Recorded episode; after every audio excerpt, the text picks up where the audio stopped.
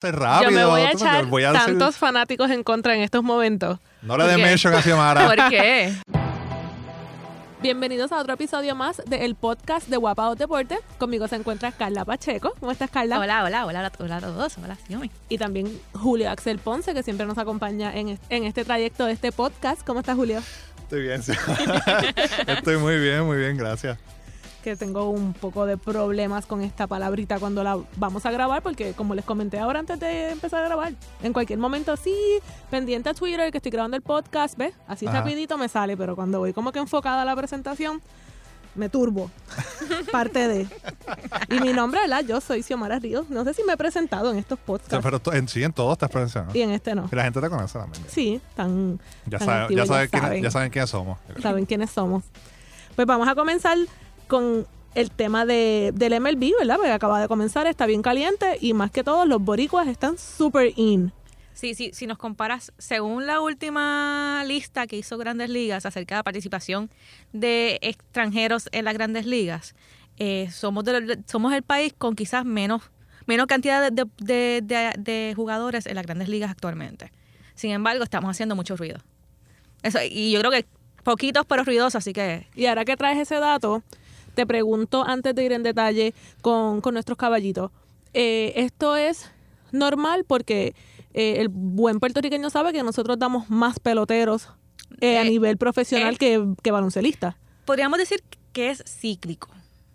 Y vamos a ponerle esta, bueno, cíclico, lo podríamos decir de esa manera. En los 90 quizás teníamos una participación mucho más alta. Nos tocó estar en la, en la rueda de abajo eh, por unos años, pero a partir del 2012 y todo lo que ha sucedido desde 2010 en adelante y todas estas estrellas que han venido seleccionadas en el draft y se han desarrollado hasta el momento, pues hemos, estado, hemos vuelto entonces a la, a la rueda de arriba.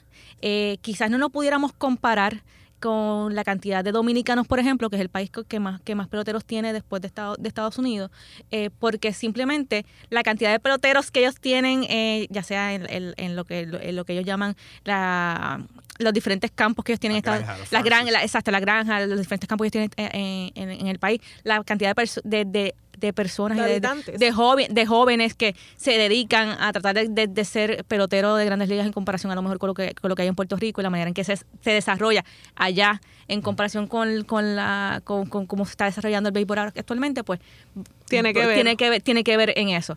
La realidad es que, vuelvo y repito, desde el 2010 para acá, esa cepa de jugadores de los Carlos Correa, del Francisco Lindor, han estado ha- haciendo mucho ruido. eh, te podría decir que hemos empezado a subir en la rueda, se vio con el clásico, dos, dos veces hemos llegado a la final, claro, todavía no, no se ha cumplido la meta de ganar, pero, lo vamos a pero lo cumplir. vamos a cumplir, pero la, la cuestión es que está- estamos ahí, estamos haciendo ruido, lo que estamos produciendo es de calidad. Que no es más, o sea, más allá de cantidad, yo prefiero mejor calidad. Eso mismo iba a decir. Yo prefiero también calidad y bien claro que eh, nuestros caballitos, ¿verdad? Lo, lo están haciendo. Ok, Carlos Correa, de momento un dolor eh, en el dedo pulgar del pie y de momento dos hombrones. Es que el- los dolores se tratan. Pero qué dolor se trata, ¿cómo es que...? los dolores se tratan y pues. Pero la noticia debió haber sido un poco más específica si tuvo un ñero. Uno nunca sabe, pero un es dolor... que en grandes ligas tú no vas a ver esa, esa cuestión específica. Eso es, tengo una molestia, una, molestia, una molestia en el pie, una molestia en el brazo, una eso, lo que eso es lo que te van a decir, una molestia en la muñeca, no, no te van a decir es por un uñero, a menos que el jugador Digo, lo diga. Yo digo que es un No, ñero pero para reírnos Lo que te quiero por decir, a menos que el jugador, lo- por- probablemente sí, se sentí un dolor, un dolor. Ellos son bien cautelosos con su ju- con los jugadores, especialmente con las grandes figuras como lo es Carlos Correa. Así que si, si Carlos Correa dice, a mí me duele una esquina de- del dedo gordo del pie, hay que chequearlo. O sea, eso es, eso es. Bueno, que le siga doliendo, porque imagínate, con estos números, pues me parece ex- eh, excelente que, que haya salido y le hayan dado un masajito, haya regresado, porque pues rápido, dos honrones, el honrón, ¿cómo es que se llama? El honrón de... De piernas. De- Es- es- exacto. es- ese, ese, es, ese cuadrangular que, Me lo gocé. que, más difícil que- de que el más difícil de dar porque es, es, es- vamos a ponerlo de esta forma, es, quizás no- la bola no se va del parque, pero el, el, el- el bateador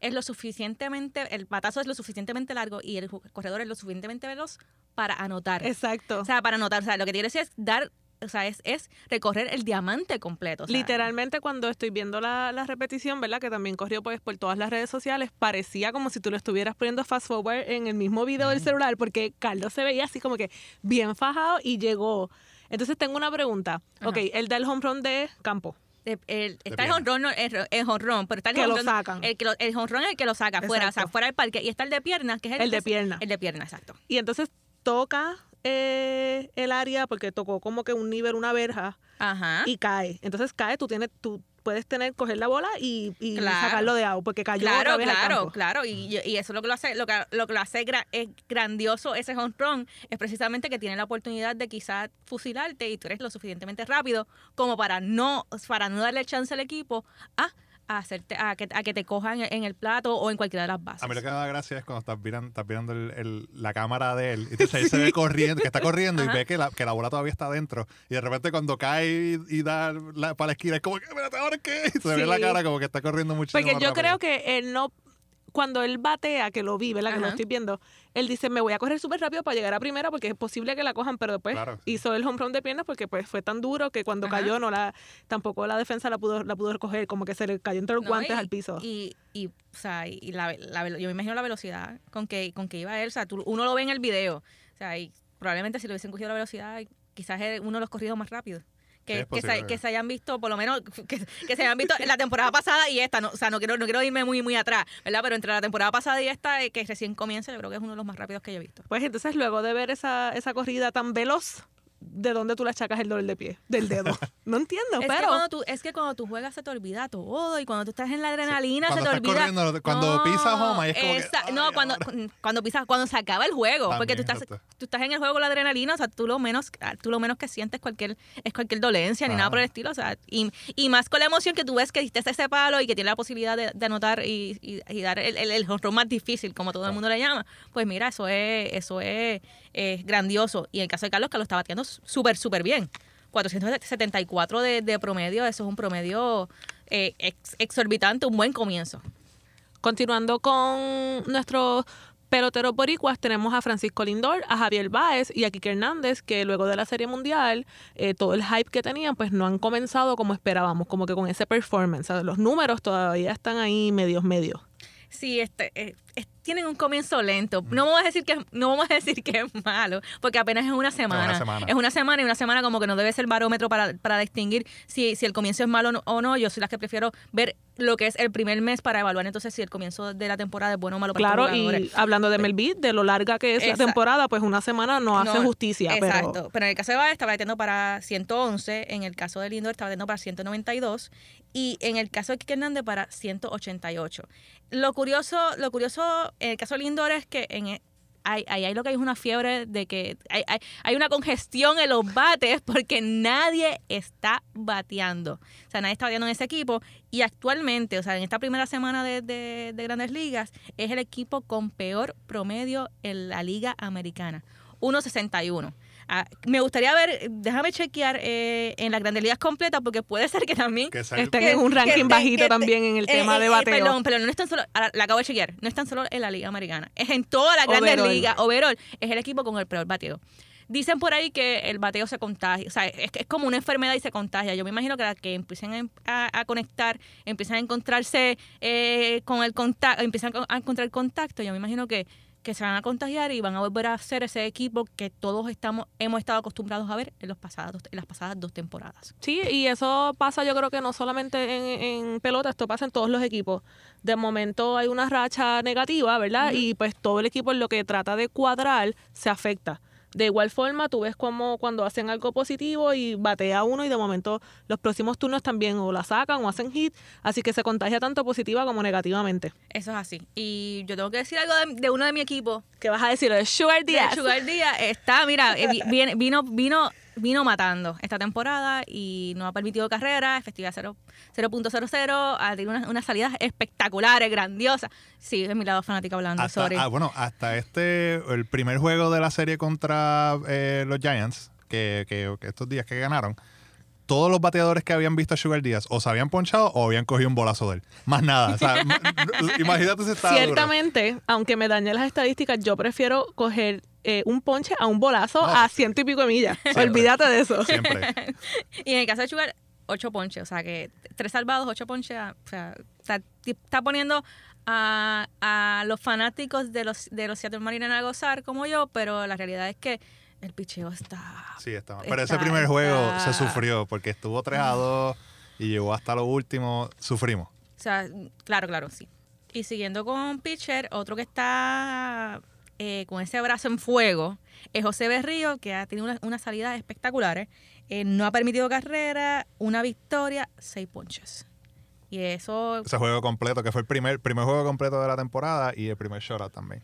o sea que él, él, cuando yo hablé con él en el sprint training, él me había dicho que cuán ready se sentía, cómo había trabajado en el invierno con su movilidad y esa primera salida eh, es la es la prueba la, la prueba más fehaciente que tiene que tiene su entrenador y tiene él para decir que hicieron lo correcto en el invierno.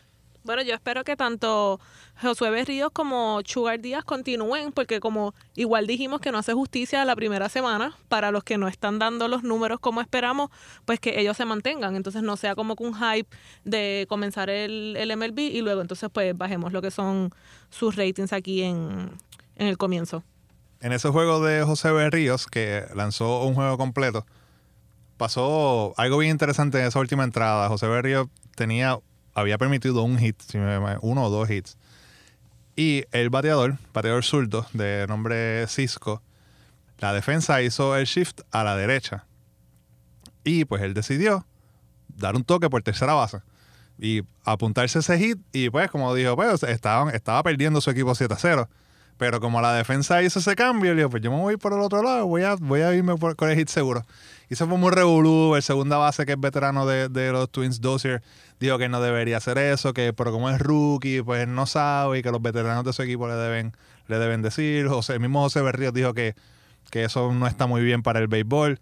Y pues llega esta eh, conversación sobre las reglas no escritas del béisbol. Eh, no tocar para romper un no-hitter, no robarse la, tercera con dos outs. Si, está, si el equipo está ganando por mucho, pues no robarse la base por, por robarse la base. Estas reglas que por mucho tiempo se han respetado y hay algunas que hacen sentido y hay otras que, que son como que medias tontas. Y yo quería saber su, su opinión sobre esto, si ustedes creen que, que deberían, deberían seguir implan- eh, implantando estas reglas o no. Los usuarios en el Facebook de Guapado hicimos esta pregunta y Efraín Colón Luznaris dijo, esa es la esencia del béisbol, que sea impredecible, por eso es el mejor deporte. Y Jimmy James dice, la única regla no escrita que no se debe hacer es llorar. Como dice en inglés, there's no crying in baseball. Estoy con él. Yo creo que sobre las reglas no escritas, en el caso de, del MLB, eh, si es un rookie, para mí, pues yo lo perdono porque normalmente, y me corrigen, eh, en los deportes entran los del banco o, o es que él está en la alineación Lo que completa. pasa es que ser, ser rookie no implica que no lleves las reglas. años en el, en el béisbol. Probablemente tú lo estás jugando desde que eres niño. O sea, tú sabes las No, reglas. no, tú juegas el sabes- deporte, pero tú no, en no, MLB para Pero tú sabes que existen esas reglas no escritas. Esa- Y- esa- estás en las ligas menores y en las ligas regla- menores esa- esas, esas, reglas existen. Exacto. Esas reglas no son específicamente de la MLB, MLB, eso- o sea, Yo como, como baloncelista, Ajá. como atleta de otro deporte, me parece que esa regla de no permitirle a un rookie que cuando juegue, o más bien dicho, en el caso del baloncesto, a los del banco, que no anoten un canasto por respeto a que estás perdiendo, no, no me hace sentido. Me parece que lamentablemente es el momento donde va a tener acción de juego. Si ya tú eres un veterano y estás ganando, entonces yo sí puedo ver la parte de la, de la ofensa. Como que eres un veterano, sabes que la vas a sacar, estás ganando por una pela y trataste de o sacarla o de robarte una base o hacer el hit. O sea, para mí, tengo estas dos formas de verla. Si eres un rookie y tú estás en coca, no sé si tú utilizas ese término en la pelota, ¿verdad? No tienes nada en tu, en tu récord, pues blanco, aproveché. Te has ido, te has ido en blanco. Si te has ido en blanco y está 7 a 0 como estaba este partido, aproveché, la defensa completa se movió, pues mira, yo voy para el otro lado. Esa es mi opinión, pero no me maten los fanáticos del MLB. Yo sé que, que el no seguir las reglas no escritas del béisbol quizás mata un poco la esencia del juego, así como la incursión de nuevas reglas, que han, los cambios de las reglas recientes acerca de, de, de- del deslizarte, cómo deslizarte, cambia la, la No esencia. romper la doble play. Exacto, es- eso, eso, eso, eso cambia la esencia del juego.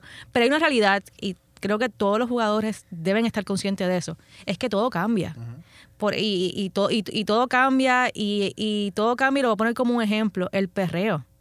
Yo te apuesto que en la, en la, en la era de Nolan Explica, Ryan... explica qué es el perreo. El, para los pe- que no ok, saben. ay, el, per- el, el perreo es, por ejemplo, cuando tú estás bateando, la sacas, la sacas, das un cuadrangular y tú ves al, al jugador eh, o que se- el guille este que tiene el jugador Se que la- mirando la- exacto, el, flip del, El del, bat ba- flip, del, del bate. Bautista.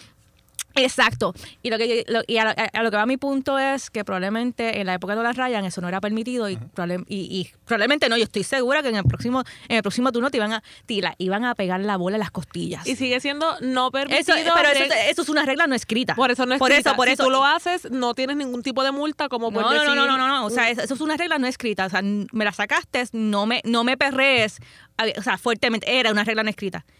Con Bautista y en los, últimos en los últimos años hemos visto como esa regla, pues, ya nadie le está haciendo caso. O sea, ya nadie le hace, la- le hace caso. La- Todavía la- se molestan un Claro, poco, Se que- molestan, pero, pero no al, al punto de pegártela a las costillas la el próximo, Eso, en, el, en el próximo turno, ¿me entiendes? No al punto de, de ir a donde ti, quizás con la misma ferocidad, que, que, que se vaciaban los bancos y te voy a pelear porque me- no sé si no sé si me entiendes Sí, sí, por sí. donde voy el la- los tiempos cambian las mentalidades cambian el béisbol cambia y no me extraña o sea entiendo que no te tienes por qué molestar por eso o sea tómalo como la- como como lo, de- lo del perreo o sea pues cambió cambió la forma en que, en que se, vi- se veía en ese momento Y te pregunto, ¿existe esta regla del perreo para el cuadrangular para cuando el pitcher te, te poncha? Que él no lo celebre. Sí, sí, también. Sí. O sea, la emoción. Es más, eh, a- al mismo Sugar Díaz le pasa mucho. Que, que, que poncha a un jugador. Claro, y la- la- la emoción, emoción y de- eh, en- enseña esa algo- pasión. Entonces, sí, ahí- entonces los bateadores es como que, mano, Sí. tú me acabas de ponchar, tú no te tienes que poner con esas cosas. Pero y esta Pero- Bueno, eh, de bueno, el capítulo, el capítulo del clásico que estábamos El hablando clásico antes, antes, de- antes, Holanda, antes, antes del, del- del podcast acerca de que, de que entonces eh, se vio a Yadier Molina este, yendo como que a detener un poco al, al bateador Sí, de como que cálmate, te O sea, ponchó cálmate, ya. te ponchó. te- o sea, es como que esto es parte, esto es parte de, de- Claro. de- de- del juego, ¿no? Esto es parte de, de- de cómo nosotros nos sentimos cuando, cuando estamos jugando béisbol, estamos represent- representando al país, ¿no? Eh, pero hoy repito, las cosas cambian. Sí, sí. Y si me permites el y si, y si hasta cierto punto permites el perreo de Bautista. O sea, sí, yo sé que en un principio hubo sus encontronazos y hubo su discusión como, como pasa, como está pasando ahora, su discusión acerca de si era permitido o no. Eh, pero al final de cuentas todo el mundo se acostumbró y no he visto más nadie tocar el tema de, de- de esa manera. Así que como todo pasa, pues esto, esto es otra, otra regla que cambió. Están, eh, porque siempre están los puristas, los conservadores. Claro, claro. Que es como que no, tenemos que jugar el juego como, como Dios manda, como se lleva haciendo por 100 años. Y están los otros que dicen, pues, como tú dices, la- el- los tiempos cambian. Y si yo doy un home run y, y le estoy dando la ventaja a mi equipo, yo lo voy a mirar y yo voy a admirarlo y yo voy a correr las bases rápido. Yo me voy a tú, echar voy a decir- tantos fanáticos en contra en estos momentos. No le dé mention a Xiomara. ¿Por qué? Pero ¿dónde queda la parte del trash talk? Eh, ¿Cómo se dice Es ese que- término en Sí, sí, español? sí, a ver, a O sea, a ver, sí. mientras tú estás jugando todos los deportes, Es que eso existe. Por eso, pero entonces ahora el MLB está changuito y no quiere que yo me perree un No, cuadrangular. es que eso ha sido siempre. O sea, esto no es una cuestión de, esto No, no, no, es una por cuestión de eso. ahora. Esto no es una cuestión de ahora, esto es una Ahora, que cuestión pasa es de- de historia. Que de un tiempo para acá, pues se ha visto un poquito flexible. Ajá, la sí. manera en cómo los jugadores los, los- los- lo están ejecutando, por, por ponerlo así. No, no quiero decir cómo lo están viendo, porque muchos jugadores se molestan, ¿no? Y, estamos, y, molest- y se molestan con este tipo de situación. Pero como algunos jugadores lo están ejecutando en el terreno, y pues, pues hasta cierto punto es permitido algunos cambios. Pues al igual que pasó con el perreo, que en cierta medida lo han, lo han comenzado a adoptar y a, y a, y aguantar, pues yo creo que también va a pasar lo mismo con este tipo de jugadas, ¿no? Este, así que nada, eh, las reglas cambian. Todavía no me acostumbro a cómo se deslizan. Creo que es un error eh, la manera en que cambió la regla del desliz- deslizamiento Pero que es arreglar. Pero, deslizamiento. claro, es, es peligroso, lo sé. Lo sé que es peligroso, pero, pregunta. pero a mí me gustaba el contacto. O sea, No, sí, a mí me gustaba el contacto. ¿La regla del deslizamiento es una regla escrita o no escrita? Esa hora es escrita. Esa hora es escrita. Ok, y esto comenzó de una regla, de ser una De regla ese- eh, no escrita. No, eso, esto comenzó por Buster Posey y su lesión. Sí. Ok,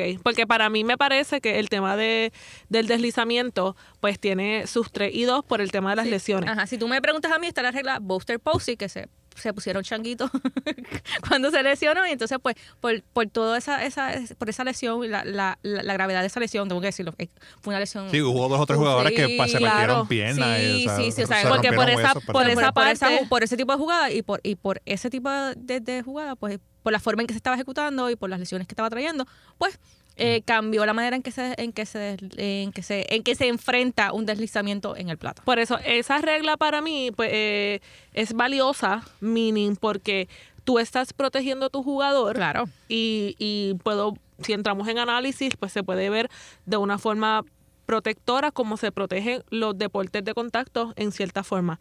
Pero esta regla acá de el no perreo, el no hit, porque por respeto estás cogiendo una barría y te vas a parar, pues yo no de nuevo, los fanáticos del MLB, yo estoy entrando ahora y me está gustando, tuiteé, porque estoy como que entrando más, más a, a- a los equipos y a los jugadores para conocerlos, pero yo, personalmente, siendo una roncona, pero de primera, yo la saco y tú olvídate que yo voy a mirar al pitcher y voy a correr esas bases con un guille. Te vas a estar dando bolazos. No, pues ya, ya sé que, que cuando vaya a jugar softball, por decir si No, existen las reglas, me van a llenar de bolazos. No, pero, pero igualmente a lo mejor no, porque las cosas cambian. Sí. O sea, Pero- si, te to- si te toca los 80 y los 90, sí, Ahí sí. y vas a recibir un bolazo, pero en las costillas. Oye, esto no es, esto no es este golf o, o tenis que tú no hablas mientras está corriendo el partido.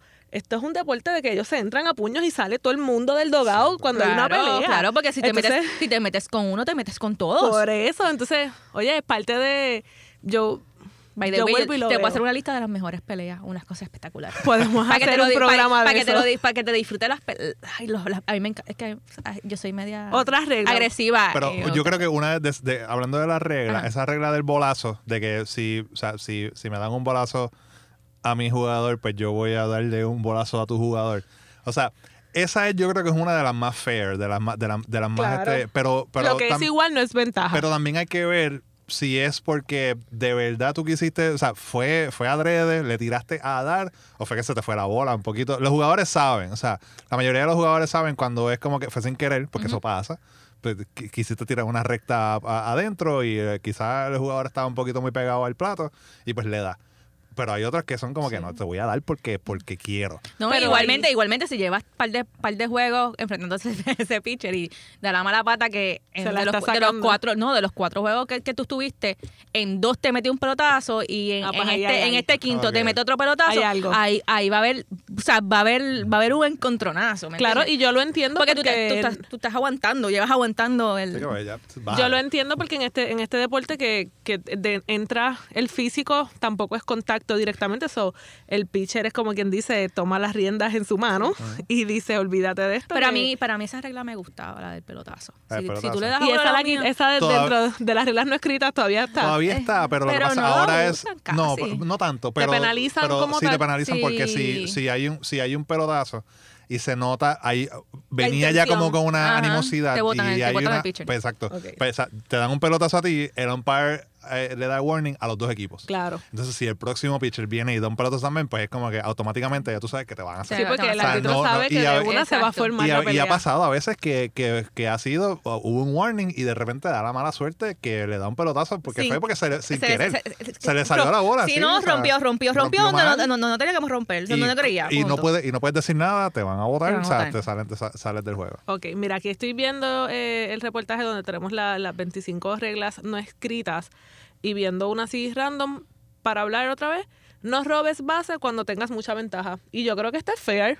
De nuevo, otra vez hablando en el tema, si tú eres un veterano y estás ganando, es súper afrentado de tu parte querer hacer esto. Sí, pa, por, por querer montar y hacer otra, o sea, tener un stolen base o algo así, pues. Sí, Y yo creo que esta, esta regla existe en la mayoría de los deportes. Cuando tú estás ganando, pues tú vas a terminar el partido con las reglas básicas, pasivos, pues para que se acabe el, el partido y ya no hay que entrar en este abuso. So, tú estás, Carla, ¿tú estás de acuerdo con la regla no escrita? Yo, yo creo que ah, o sea, hay reglas que hay que seguirlas, hay reglas que no, entonces la- el, el el tiempo cambia, ¿me entiendes? Y, y, y, y lo digo porque a mí me molestó el perreo.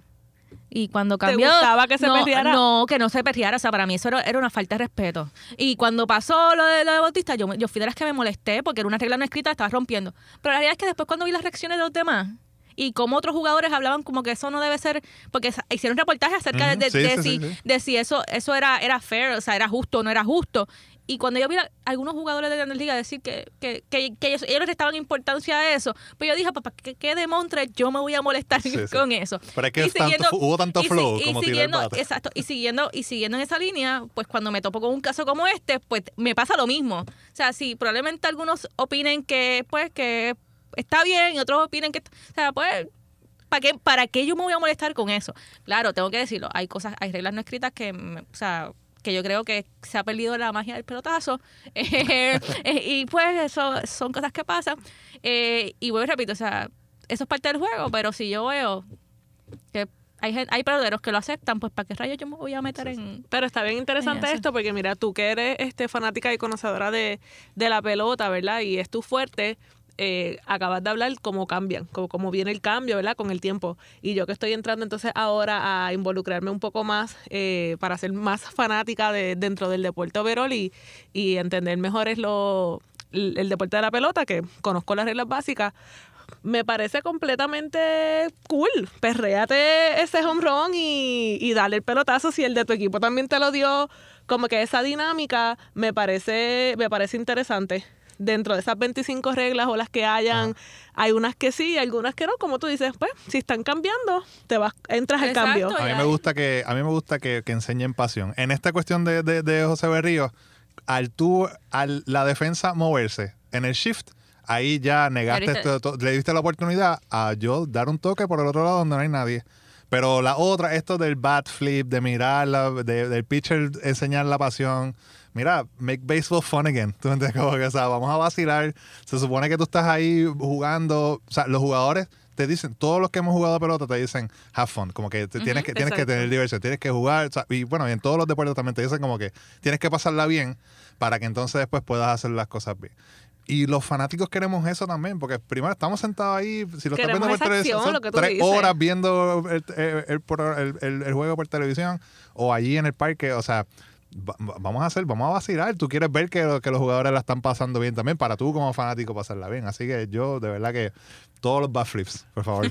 todo el mundo de backflip. No, horror backflip, horror backflip. Y si tú lo haces ahora, el tema del backflip, no tienes penalidad como tal. No, no, es que nunca ha habido una penalidad. Pero Ahora la única que cambió es la del pelotazo Es que el no, pitcher, que eh, sí puede no, no, primero no. un warning. Exacto. Y No, realmente, realmente en los bat flip y todo este tipo de reglas no es una penalidad, es una regla no escrita. O sea, Exacto, eso es eh, horror eh, backflip. eh, eso, o sea, es una, eh, no es que te van a penalizar ni nada por el estilo.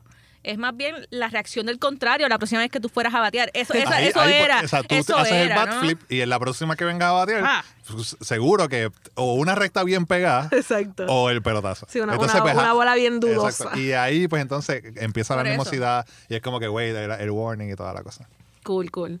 Está chévere. Eh, me, me acabo de instruir un tema. Voy a estar más pendiente para cuando vuelva a suceder algo así como un hit o un perreo, que me encanta ese nombre también. Oye, viene de toda la vida, me estás diciendo. Entonces, eso no solamente es como que del ámbito del reggaetón que, que trajeron esta Bueno, eh, palabra. por lo menos yo lo he escuchado, llevo años escuchando lo del perreo en los parques. O sea, llevo, llevo, llevo, llevo años escuchando el perreo en los parques y, y, y sé cuánto eso molesta. Eh, porque lo he visto, he visto cuánto, cu- cuánto a algunos jugadores eso, eso les molesta. Mm. Este, así que nada, ahora tú veas. ¿Viste? ¿Aprendiste algo? El perreo, el perreo no solamente se baila, también se juega. Sí, oye, y es que estoy tratando ahora de pensar Ajá. que veo, veo cómo es que se lo celebran, pero tal vez como entonces en una forma, porque por ejemplo, el home run que dio Carlos Correa, el de piernas, es como que hizo un medio brinquito y salió corriendo. ¿Eso no fue una celebración? No, es que eso, es que eso, eso, eso está permitido, fíjate. O sea, lo, que- voy y repito, o sea, es, es- es- te voy a enseñar un video de José Bautista para que tú entiendas la diferencia entre esa celebración de Carlos y lo que es el perrearte un cuadrangular, tirar el bate hacia arriba, irte caminando lentamente hacia las bases y empezar a correr. Ok, ok. Sí, para, para tener la para tener la comparación y saber Exacto, la, la exactamente. diferencia. Y para culminar eh, lo que es el podcast, eh, vamos a hablar del BCN que está próximo a comenzar. Ayer fue el sorteo de los novatos y tenemos aquí para mencionar brevemente lo- los primeros picks, ¿verdad? Tenemos que el primer pick fue Juan Rivas, el hijo del exjugador eh, Juan Rivas, que eh, ha estado activo en lo que es la selección nacional conoce bien a, a Eddie y entonces también pues ahora fue seleccionado por, por Aguada, que él va a ser uno de sus dirigentes. Por Humacao eh, escogieron a Jordan y Howard. Eh, San Germán escogió a Sammy Mojica. Y aquí tenemos un tema que Carla nos puede dar un poquito de información porque Humacao selecciona a Melsaf Basabe. Espero haberlo mencionado bien. ¿Es un chivo o...? Pues yo le, es que tengo la, ¿sabes que yo tengo la, la duda? Porque llevo semanas, realmente se ha hablado meses que podría ser un chivo. Entonces, ayer, ayer dicen que es elegible para el draft, antes del draft. Pero leo entonces a Carlos Rosa de eh, Nuevo Día diciendo que él, él eh, había sido, había sido, o sea, declarado elegible para, para el sorteo. Es más, te voy a leer el, te voy a leer el tweet, lo tengo aquí, lo- te voy te voy a leer. El BCN aprobó la inclusión del delantero Melchon Basabe en el sorteo de mañana cuando el jugador aún no ha radicado toda la documentación. La oficina de prensa adelantó que el contrato de Basabe no será aprobado sin el acta de nacimiento enmendado. Y entonces Carlos Rosa hace la, hace la, la- la- pregunta, ¿por qué razón incluyen su nombre?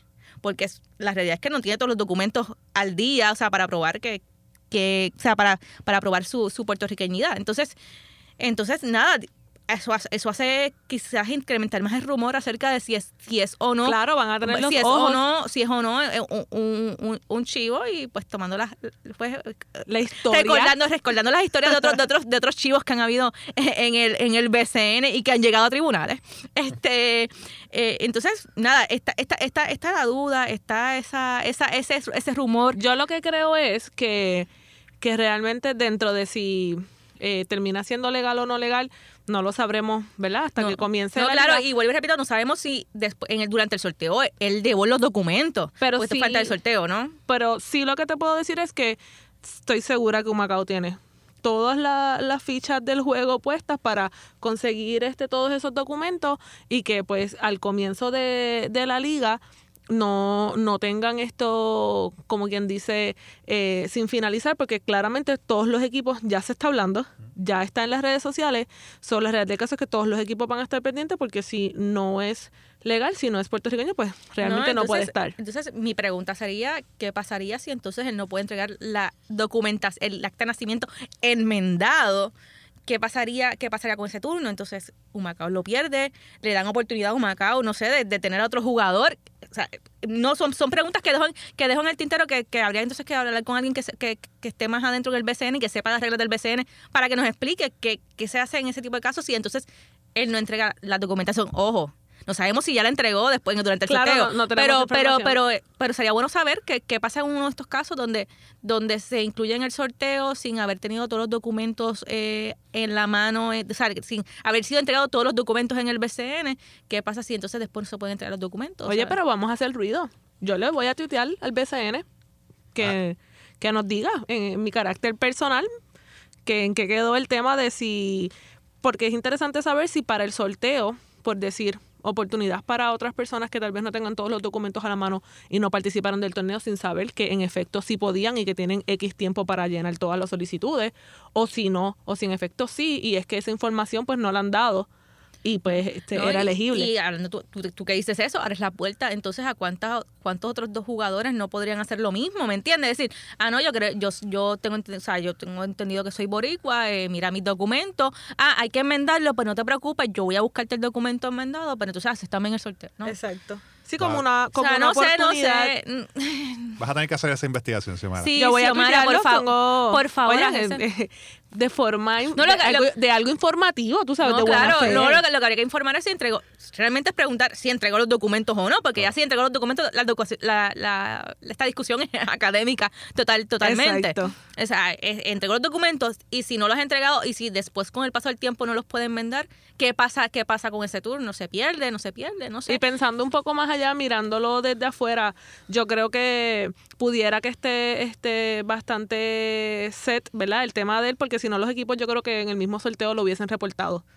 Los Puede equipos, ser los equipos están bastante al día. Exacto. Eh, él A fue mí- un pick número Cuatro. número 4, que obviamente pues se, se sobreentiende que es de los mejores picks, de los mejores jugadores que habían en el sorteo. Así que por decirte eh, un San Germán o Ponce que estaban en los turnos después de, de Humacao, lo pudieron haber peleado. En las contestaciones de la gente que le, que le habla, que le comenta a Carlos Rosa acerca de, de- de ese tweet que él hace sobre, sobre Basabe, Eh, habría que ver si esto es cierto o no, pero alguien le, di- alguien le comenta acerca de que en 2011 pasó algo parecido y que entonces con el mismo equipo con Macao y que supuestamente eh, perdieron el turno. Eh, así que no sé, por repito, no sé si ha pasado otras veces, pero si alguien lo menciona, habría que preguntar también si ha pasado otras veces, cuál ha sido el, el Sí, pues si ahí lo mencionaron que perdieron el turno, pues entonces. Pero en igualmente, efecto- pero igualmente habría que rat- rat- ratificar esta información que dice, pero es, una, es uno de los comentarios que le hacen a Carlos Rosa en el, en el tweet, ¿no? So que en efecto puede que haya entrado y todavía no esté final lo, los Pero nada, vamos a ver porque la temporada va a empezar, la temporada va a empezar ya mismo. Yo me imagino que sí, que sí, eh, Humacao se lo escogió es como su segundo pick porque Humacao tuvo en esos primeros, en esos primeros eh, cuatro picks, est- tuvo dos, dos selecciones. Si ellos se, tiran la mano de seleccionarlos porque es porque saben que tienen, que puede, que podrían o que pueden conseguir esa documentación enmendada y someterla a la liga. Vamos a ver entonces qué está pasando. Pero, chicas, yo les tengo una invitada. Hoy viene Auri Cruz con nosotros. Así que vamos a tener una entrevista con ella para contarnos qué está haciendo, qué, qué ha hecho, ¿verdad? En estos tiempos, esa carrera internacional. Así que vamos a escucharla. Recientemente acabas de tocar tierra, calorcito puertorriqueño. Llegaste hace dos semanas y media. Estabas en Turquía. Cuéntanos de esa experiencia. Mira, eh, Turquía ha sido súper fabuloso, eh, eh, empezando de, de como país, cultura, eh, alojamiento, eh, personas que, pues, que conviví de dentro de la cancha, que son obviamente lo que es, el equipo, la jugadora, a personas de afuera, que son ca- fanaticadas o amistades de, de la misma jugadora. Eh, pensé que iba a ser un poquito más, más difícil, pues, por las situaciones que han estado pasando eh, durante, eh, alrededor del mundo, pero es una cosa totalmente diferente. Eh, es fabuloso, es uno de los países, otra vez, de bucket list para mí, para volver a visitar, que no sea jugando, pero que puedas disfrutar más de, de sus tierras. Tienen tierras fabulosas, tienen eh, ciudades y pueblos eh, maravillosos. Tengo dos o tres ahí que los tuve que anotar, pues cuestión de, como nada más tuve dos, dos meses, pues no me dio mucho tiempo para ir a visitarlo, ya que nosotros jugábamos, en dos semanas tuvimos un, eh, siete partidos. Y eh, obviamente teníamos o mitad de mediodía o nada más teníamos un día. Y ese día nada más pues lo usaba en cuestión de para coger terapia o descansar. Te quería preguntar, me dices, me dices que fuiste a, fuiste a Turquía dos meses. ¿Cómo fue que se brindó esa oportunidad en Turquía por esos dos meses? Porque la temporada me imagino que es mucho más, es mucho más larga. Sí, la, la temporada empieza en octubre.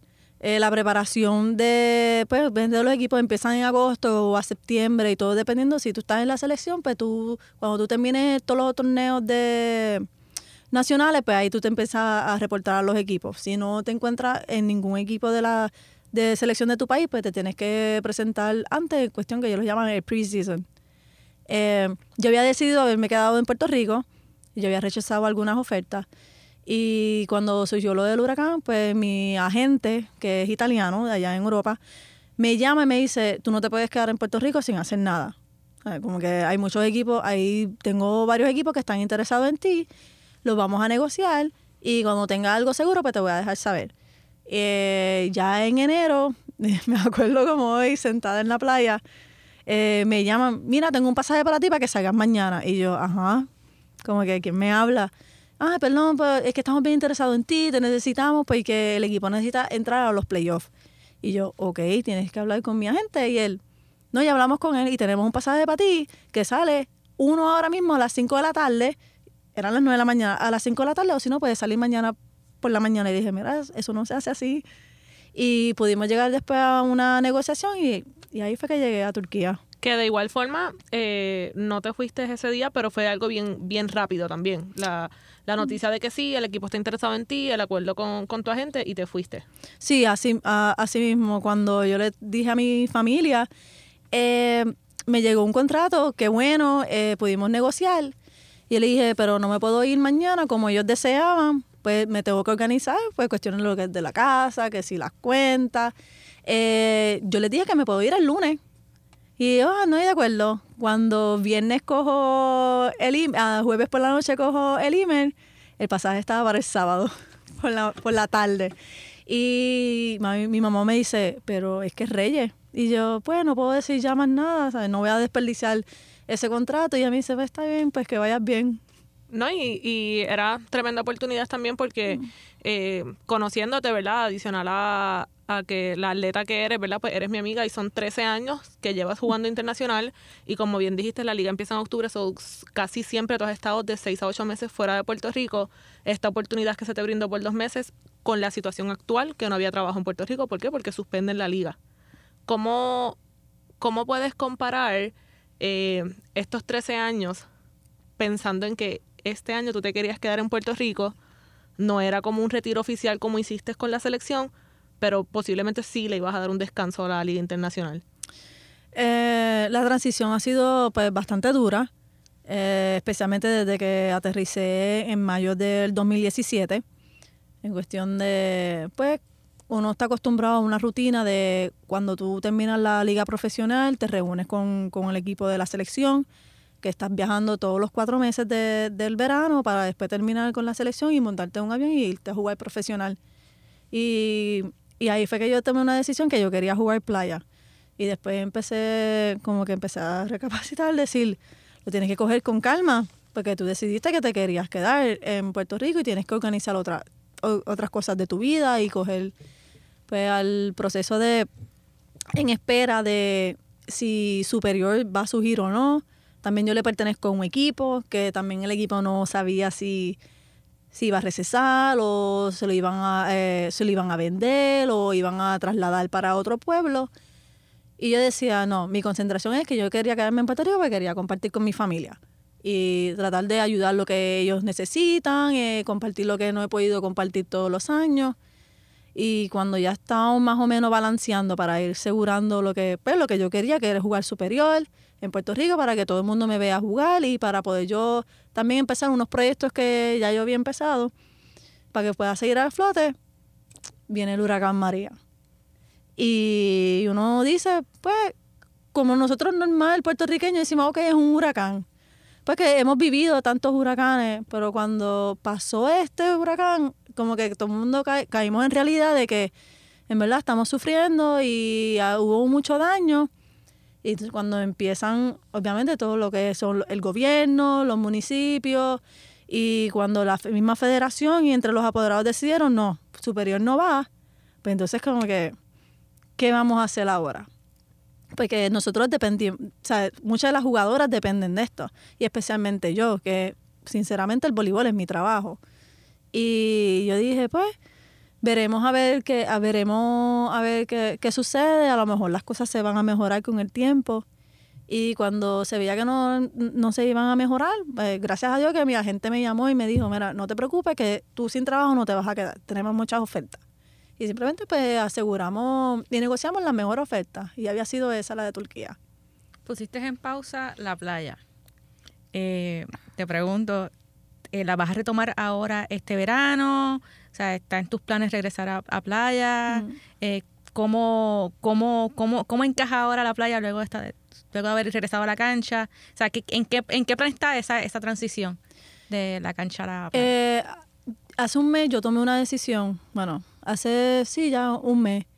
eh, me senté con los que, pues, los directores de playa, me senté con, obviamente con los mismos directores de Copul, y yo decidí que no iba a jugar playa.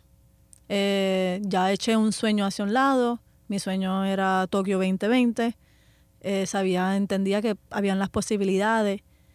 Eh, me gustó un montón la experiencia que tuve del torneo que había jugado con Ashley Vázquez, que me dieron la oportunidad pues, para que yo viera si es lo que yo quisiera hacer, si yo le cogía la pasión a la playa. Y sinceramente sí, le cogí mucho cariño, porque es- es otro estilo de vida, es otro estilo, otro vibe, y, pero sabemos que es bien sacrificado, porque hay que ponerle pues, un montón de esfuerzo de, entrenamiento, eh, buscar los recursos para poder pues, prepararte en un nivel también. Tiene, y lo, pues, lo que falla aquí es que no tenemos los recursos para que haya, para que haya un programa de, de playa estable como lo hay en voleibol de cancha.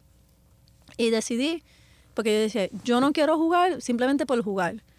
No quiero jugar por divertirme. Si yo me voy a meter a completo en la playa, yo quiero que la persona que está al lado mío se meta completo hasta el final, que sería Tokio 2020, y no estar a mitad de carrera a que me digan, mira, no es lo que yo quiero hacer y o como que no estamos rindiendo, porque es una es un, es un deporte de doble fijo.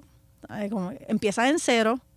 Yo pues ya en cancha pues yo he hecho lo que lo que he hecho, tengo mi nombre, tengo las conexiones, que ahora mismo si yo digo, mira, me quiero ir para Filipinas, que tengo una oferta que también la rechacé por estar aquí, pues sé que no voy a perder nada. En playa no, en playa tendría que empezar de cero y, y pues como que ir engranando hasta poder conseguir el objetivo. Eh, hay, hay personas, hay candidatas, pero sinceramente yo tengo una cierta edad ahora mismo que si es lo que yo quiero hacer es eso. No como las otras jugadoras que pueden coger su tiempo, decir, amor, este año, este ciclo no lo quiero hacer, pues queda poquito y me preparo para el próximo. Y habían dos candidatos pues, que, que se podían ser la pareja, pero son tan jóvenes que a mitad de camino yo me podía quedar estancada. Y yo decidí que, en verdad, les di las gracias por darme la oportunidad. Eh, sí, las puertas están abiertas para yo poder ayudar también en el programa a los jóvenes que están subiendo. Y lo que yo voy a hacer es dedicarme a lo que son mis proyectos en cuestión de las clínicas que había empezado el año pasado y otros proyectos que vienen, que gracias a Dios empezaron a, a moverse. Y la meta para, para jugar aquí. Jugaste aquí a los 14 años. Empecé en el 90, y- exacto, empecé en el 98. Y luego de eso no has vuelto a tocar lo que es un equipo local. Has estado este, en la selección como tal y, e internacional. Tienes una meta que el próximo año se dé la liga del voleibol femenino y estar activa desde, desde el comienzo de la temporada. Eh, muchos de los planes, obviamente, y de mi, de mi deseo sería empezar desde el principio, jugar la liga, darle la oportunidad, pues, no simplemente a mi familia, a mí y a esa fanaticada que siempre han estado esperando que yo volviera cuando terminara, terminara en extranjero a verme jugar, pues empezar desde un principio. Y yo, yo tengo fe que, que la liga va a correr en el, en el 2019. Hay muchas eh, especulaciones que se van a jugar sin refuerzo, o van a venir cuatro refuerzos, o van a venir dos, pero yo sé que, que, que se va a arreglar. Eh, yo sé que la federación está haciendo todo lo posible pues, para buscar ese apoyo de la fanaticada cuando ellos están haciendo la Copa Federación. Eh, pues mantener un poquito más de, ambiente y que también esas jugadoras se mantengan activas. Eh, pero la pregunta siempre ha sido de, pues, ¿con quién yo voy a jugar? Pues yo le pertenezco a, a las Gigantes de Carolina, ya que esa franquicia fue movida de Tua Baja para Carolina. Ahora mismo, pues, se aseguró que las Leonas de Ponce vuelven a Tua Baja. Y, pues, los, a mí me gustaría volver a donde, donde yo empecé, que son con las Llaneras de Baja. Te quería preguntar, eh, ya un poquito, hablaste ahorita acerca de- del hecho de que, de que estabas dando tus clínicas, que estabas abierta a, ayudar a, a las, a las jóvenes en el voleibol de playa. Me gustaría saber cómo es que cómo es que tú llegas a las clínicas, o sea, desde cuándo tú tienes ese deseo por enseñar lo que tú sabes a la nueva generación y, y ayudar un poquito a, a darle continuidad a la calidad del, del voleibol que se ha venido jugando en los, en los- en los pasados años. Yo llevo desde el 2000, si no me equivoco, desde 2009, 2010, pues que he querido pues dar, dar clínica o inclusive pues clínicas privadas, un one-on-one section. Eh, siempre cuando he tenido la oportunidad he podido también ir a la, a la Universidad de Florida, donde fue que yo me gradué, que he participado en los campamentos. Eh, no he podido hacerlo aquí en Puerto Rico porque los compromisos con la selección me impedían. Nosotros empezamos en mayo y no terminamos hasta septiembre, como que nunca ha habido tanto descanso.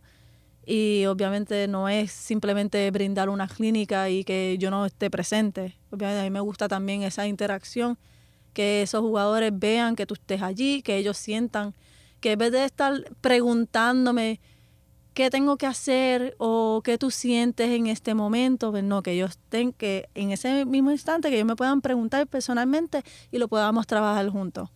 Y fue un éxito el año pasado, eh, lo había hecho por dos semanas en el complejo llanero en Tobaja, eh, brindando pues que muchos padres pidiéndome que fue un éxito y que eso vuelva a suceder. Todavía la sede de Tobaja no se, ay, no se, no se ha asegurado, como que no se ha confirmado, pero ya tengo mucha confirmación entre que este verano pues voy a hacer una gira eh, empezando en Mayagüez, Ponce y terminando en Tuabaja. Eso es tremendo y te quiero felicitar, ¿verdad? eh, que tengas una mente para lo que es el futuro de- del voleibol. Eh, es un deporte que aquí siempre ha tenido su, su buena fanaticada. De momento, estos últimos años hemos visto la baja. Eh, sería de gran ayuda que un talento como el de Auri Cruz llegue a una cancha se pudiera comparar como cuando Carla Cortijo jugó WNBA, que cuando fue a Carolina estaba súper lleno eh, la cancha, ¿verdad? Eh, sabemos que de darte la oportunidad, que estoy segura que no solamente las gigantes de Carolina porque le pertenece a ella, sino que el resto de los equipos se puede estar negociando eh, con qué equipo va a jugar, sería para beneficio de la liga. Eh, estás trabajando para los jóvenes, quieres jugar en Puerto Rico, muchas de tus fanaticadas te quieren ver. ¿Cómo te, te prepararías para este próximo 2019 poder cumplir ambas metas? Trabajar para los niños, ¿verdad? Que quieres, tienes en mente tus proyectos y, y tu campamento, más la liga. Eh, para mí pensar, yo pienso que no sería tan, tan, tan difícil. Ahora mismo yo estoy pues programando como un plan de trabajo, si es lo que, si es lo que yo me voy a, a dedicar a quedarme aquí en Puerto Rico. Esto siempre y cuando yo no le voy a cerrar las puertas, obviamente, a las ofertas en, en, Europa. Em, pues, porque esto es, un, esto es un trabajo. Ahora mismo tengo varias niñas en cuestión de trabajar, que me gustaría trabajar uno contra uno, uno con uno. Eh, tengo un grupi para formar un grupito que a la misma vez que si ellas necesitan eh, entrenamiento, pues estarían entrenando conmigo. Los mismos fundamentos en cuestión de preparación para mí, para empezar superior. Pues, Aurin, te queremos agradecer estos minutos aquí con nosotras. Gracias por ponernos al día con, con el estatus, ¿verdad?, de, de lo que ha sido tu carrera estos últimos 13 años internacional. Es una información bien valiosa porque pues sí sabemos que estás en el extranjero, pero no necesariamente sabemos en qué equipo y tus funciones. Y acabamos de ver cómo todavía, luego de, de tu veteranía, un equipo te llama y te quiere para la final. Eh, te deseamos el mayor de los éxitos. Esperamos que este próximo año, dentro de las ofertas internacionales, la local, la de Puerto Rico, sea competente, ¿verdad? Porque te queremos ver en las canchas y yo sé también que la juventud está loca por, por trabajar con una calidad de jugador como, como tú eres para que puedas, ¿verdad? brindarle y enseñarle esa experiencia. Así que muchas gracias. Esta es tu casa. Estamos aquí en el podcast de Guapao Deporte. Cuando tú quieras, puedes venir, eh, ¿cómo es? Te recibimos con las puertas abiertas para tus proyectos que nos pongas al día. Eh, gracias a ustedes por, por, la invitación. Cualquier cosa, si me tengo que ir para el, el, extranjero, las invito para que me vayan a ver allá. Perfecto, me llevas en la maleta. bueno, pues esto ha sido todo por el podcast de hoy. Espérenos la próxima semana que regresamos nuevamente con los temas que están al momento sucediendo del deporte. Eh, continuamos un poquito más con el MLB, ya nos acercamos más al BCN que acabamos de hablar sobre lo que es el draft para verle la activación de ellos. Recuerden que también se pueden suscribir al podcast en Apple Podcast buscando como el podcast de Guapados Deporte, Google Play Music, el podcast de Guapados Deporte, estamos en Spotify. Y si usted escucha podcast en cualquier otra aplicación, pues por ahí nos busca también y nos da subscribe, nos da follow, nos deja review, nos deja saber cómo estamos haciendo, si le gusta, su feedback es bien importante para nosotros. Y nos sigue en las redes sociales como Guapados Deporte, que sus comentarios son los que llevan esta conversación del podcast. Claro que sí, actívense que estamos mencionando a todas las personas que nos dejan sus comentarios, su pensar sobre los temas y nos vemos la semana que viene. Bye.